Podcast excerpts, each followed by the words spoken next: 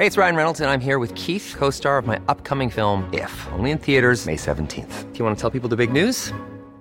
All right, I'll do. Sign up now and you'll get unlimited for $15 a month in six months of Paramount Plus Essential Plan on us. Mintmobile.com slash switch. Upfront payment of $45 equivalent to $15 per month. Unlimited over 40 gigabytes per month. Face lower speeds. Videos at 480p. Active Mint customers by 531.24 get six months of Paramount Plus Essential Plan. Auto renews after six months. Offer ends May 31st, 2024. Separate Paramount Plus registration required. Terms and conditions apply if rated PG. Heraldo Podcast, un lugar para tus oídos. ¿Viajes de lujo ilegales? Los polleros se pusieron creativos y ahora ofrecen tours para cruzar a Estados Unidos. Esto es Primera Plana de El Heraldo de México.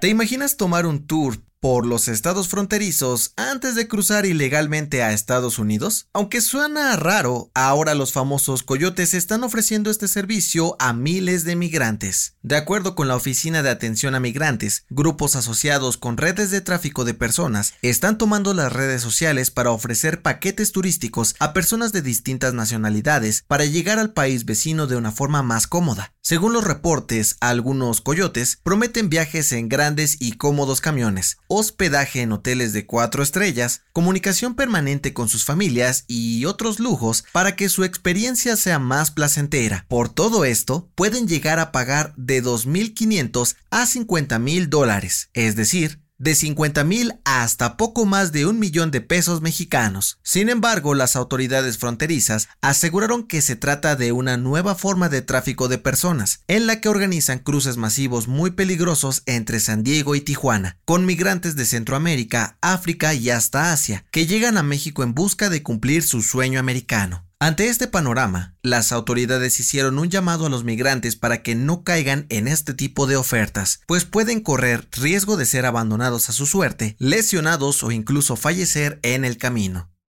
¿Quieres estar bien informado? Siga Primera Plana en Spotify y entérate de las noticias más importantes.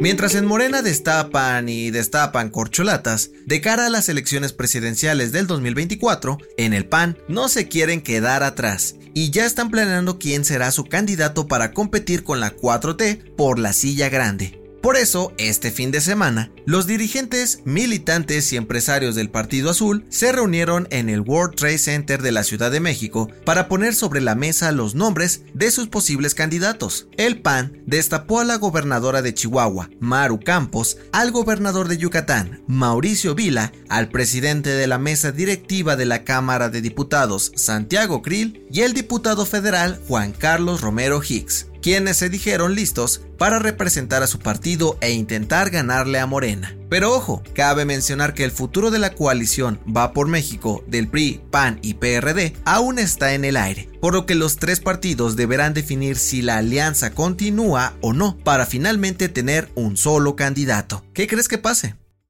En otras noticias, un juzgado de la CDMX otorgó una suspensión para el inicio del programa piloto del nuevo plan de estudios de la SEP que aplicará en 960 escuelas públicas. Aseguraron que viola al menos cinco artículos de la Constitución y que es un modelo de prueba y error. En noticias internacionales, las autoridades de Estados Unidos dieron a conocer que el huracán Ian dejó más de 60 muertos en Florida y Carolina del Norte y cerca de 34 mil personas afectadas por las inundaciones, destrucciones y cortes de electricidad masivos. Y en los deportes, orgullo mexicano. Este domingo, Sergio Checo Pérez ganó el Gran Premio de Singapur de la Fórmula 1, dominando de principio a fin la carrera. El podio lo completaron Charles Leclerc y Carlos Sainz de Ferrari.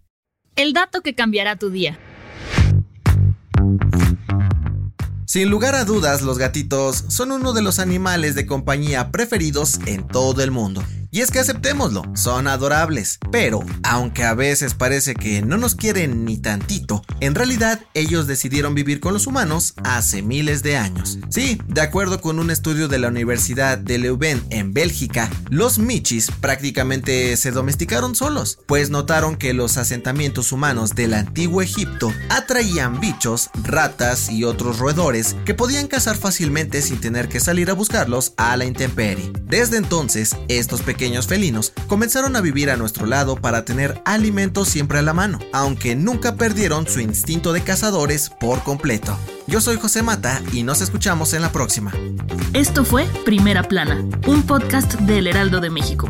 Encuentra nuestra Primera Plana en el periódico impreso, página web y ahora en podcast. Síguenos en Instagram y TikTok como El Heraldo Podcast y en Facebook, Twitter y YouTube como El Heraldo de México. Hasta mañana.